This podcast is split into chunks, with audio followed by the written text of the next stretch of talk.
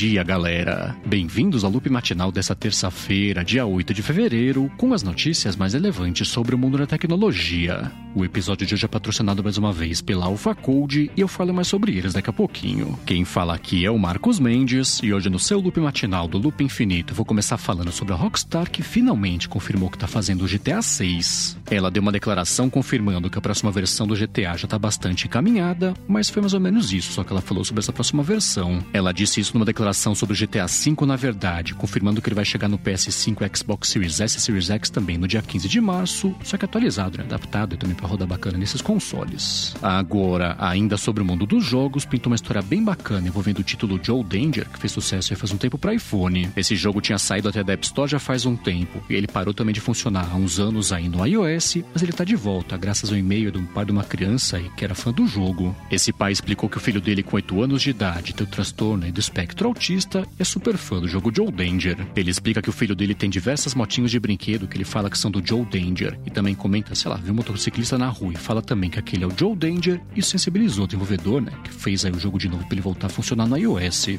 O desenvolvedor Sean Murray tweetou, inclusive, comentando que esse meio até sensibilizou ele sobre o impacto que ele tem, né, com jogos que ele faz aí pro resto do mundo. E caso você queira ver esse jogo, né, dá uma força para essa história que é bem bacana, tem link aqui na descrição. Bom, e por último aqui sobre o mundo dos jogos, tá caindo de importância lá o Google Stadia dentro da empresa. O Business Insider comentou que se inicialmente, pelo menos, a intenção do Google com o Stadia era concorrer lá com o Xbox Game Cloud, isso tem mudado nos últimos tempos. Eles estão vendo o Stadia agora como um canal só para distribuir conteúdo de terceiros, né? Seja da Peloton com exercício, seja da Capcom também com jogos, ainda mudou a liderança, né? Que perdeu um pouco da autonomia lá, frente ao que estava acontecendo antes.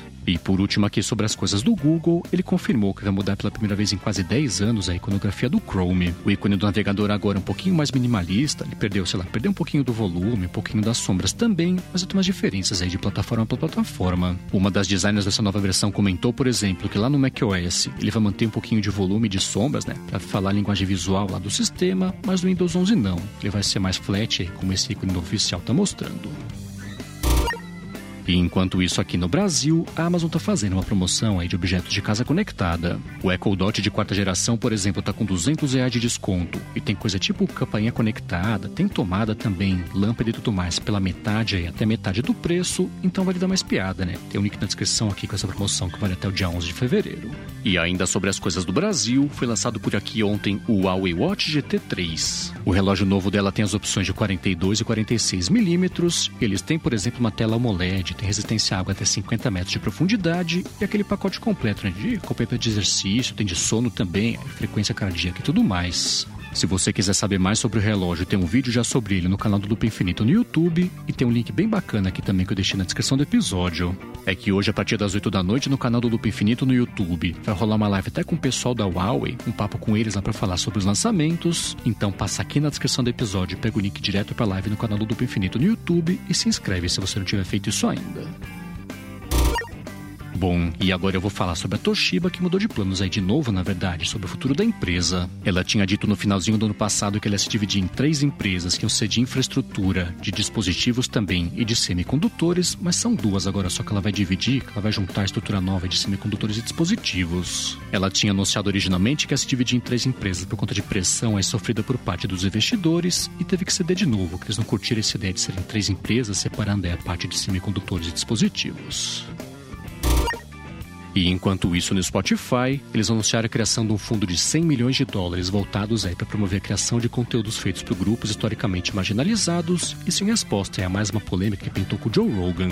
O que rolou foi que ao longo do fim de semana viralizou um vídeo com dezenas de casos do Rogan usando termos racistas em episódios bem antigos, né? Antes até do Spotify comprar coisa toda, Spotify tirou do ar aí, coisa de 70 episódios até pedido do Joe Rogan. O Joe Rogan, por sua vez, pediu desculpas por conta disso tudo e confirmou que foi ele mesmo e que falou pro Spotify tirar esses episódios do ar, mas é claro, né? Que isso não acalmou os ânimos, né? Especialmente em Wall Street. As ações do Spotify chegaram a cair ontem 3% na bolsa de valores, sinalizando que o mercado investidor tá bem bravo e não só com as polêmicas, né? Que desde o começo todo mundo falou que o Spotify poderia ter evitado não comprando o podcast do Joe Rogan, mas com a resposta dele também, né? Tem sido bem confusa aí cada vez que ele abre a boca para falar sobre isso.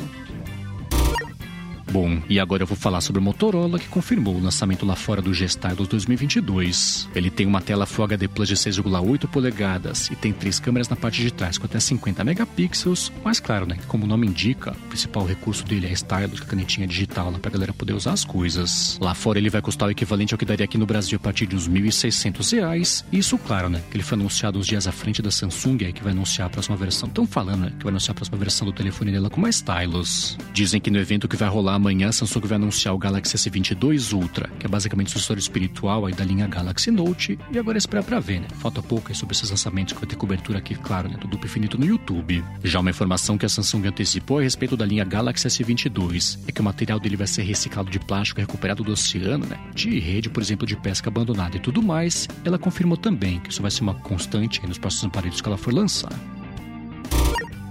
Bom, a seguir eu vou falar de uma função polêmica que começou a ser testada ontem no Twitter para algumas pessoas no iOS, mas antes disso eu vou tirar um minuto aqui do episódio para agradecer a AlphaCode pelo patrocínio aqui mais uma vez do Loop Matinal. A AlphaCode é uma empresa especializada no desenvolvimento de aplicativos para empresas que querem fazer sua transformação digital. Ela já fez mais de 200 apps, tanto para Android quanto para iOS, né, que foram baixados já mais de 20 milhões de vezes. Ela tá com desconto especial para quem é ouvinte aqui do Loop Matinal, que tá precisando fazer um aplicativo. E para conseguir o desconto, você faz o seguinte: você acessa o site alfacode.com.br,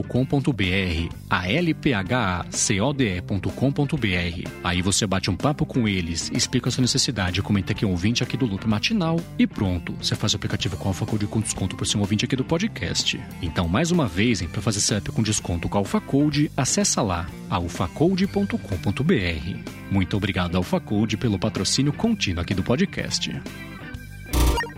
Bom, vamos lá, né? O Twitter anunciou no comecinho do dia ontem que para algumas pessoas, só por enquanto no aplicativo do iOS, vai começar a aparecer um botão de mensagem direta, incluído lá no tweet publicado na plataforma, e sobre caminho para você mandar uma DM para alguém, né? Direto lá a partir da timeline. Aí essa funcionalidade, pelo menos no primeiro momento, pode até parecer uma coisa que é meio inofensiva, mas não é assim, né? Quem geralmente é alvo de abuso na plataforma sabe disso. Alguns usuários que frequentemente sofrem abuso comentaram que essa é uma péssima ideia, né? De facilitar ainda mais o envio de uma mensagem direta a partir de qualquer tweet lá publicado na plataforma e que não tem benefício, né, para balancear esse risco aí que eles vão passar a correr. Já o Twitter comentou que não é bem assim, né? Ele falou, por exemplo, que o pessoal pode fechar a mensagem direta para não começar a receber aí mensagens de estranhos, o que mostra que eles não entendem, né, qual que é o risco aí de facilitar só esse acesso a um recurso que as pessoas às vezes dependem, apesar de serem alvo aí de abuso. E ainda sobre redes sociais, o Facebook está ameaçando sair da Europa se ele for obrigado a começar a armazenar os dados de usuários europeus nos servidores lá no continente. O que rola é que existia um tratado entre os Estados Unidos e Europa que permitiu o Facebook armazenar dados aí de cidadãos europeus nos servidores localizados nos Estados Unidos, mas acabou esse tratado em 2020. De lá para cá, os Estados Unidos e a Europa também vem negociando para tentar fazer um novo tratado, mas dos dois lados, né, tem pressões aí envolvendo parte de privacidade, né, claro, sobre cada informação de usuário ser armazenada no continente correspondente. Aí o Facebook, na verdade, ele tinha feito isso já, né, então ele reafirmou a ameaça dele de desligar o Instagram e o Facebook na Europa também, se ele for obrigado a armazenar as informações de europeus nos servidores na Europa, mas é claro, ninguém espera que ele realmente vá fazer isso. E enquanto isso, no mundo da Apple, o jornalista Mark Gurman comentou que ela chegou perto aí de adotar o Face ID no iMac que ela lançou no ano passado, mas desistiu por algum motivo que ele não falou qual foi. Por outro lado, ele comentou do mundo do Mac também, que ele tá sabendo do modelo de entrada do MacBook Pro, né, que parece aí que a Apple quer anunciar já para lançar nesse ano, e falou o seguinte sobre esse modelo. Ele disse que por ser um modelo de entrada, a tela dele não vai ser nem mini LED, e nem vai contar também com o ProMotion, frequência variável de atualização do que tá aparecendo na tela, e não vai contar também né, com todas as opções de memória RAM e armazenamento. Aí, como eu disse no começo, ele falou que é nesse ano ainda que a Apple quer lançar essa versão de entrada aí do MacBook Pro, mas não mês que vem. Ele comentou que em 8 de março aí, que a Apple vai fazer um evento. Para esse evento, ele está prevendo que a Apple vai anunciar o terceiro iPhone SE, que ele falou que vai contar com 5G, a quinta geração também do iPad Air e com algum Mac, que o pessoal está apostando aí que vai ser o MacBook Air novo, né? Ou então o iMac Pro grandão aí de 27 polegadas. Isso aí, galera. O loop matinal do Loop Infinito vai ficando por aqui. Se você quiser se inscrever no canal do Loop Infinito no YouTube, o link tá aqui na descrição do episódio lá no loopmatinal.com, junto com os links das notícias que eu comentei hoje. Agora, se você tem uma empresa, um aplicativo, um podcast bacana e quiser anunciar aqui no Loop Matinal, manda um e-mail para comercial@loopinfinito.net pra gente bater um papo. Já se você quiser falar comigo no Twitter, procura por MVC Mendes que eu tô sempre por lá. Obrigado pela audiência audiência. Obrigado ao Facode também pelo patrocínio contínuo aqui do Loop Matinal. E eu volto amanhã de manhã. Falou!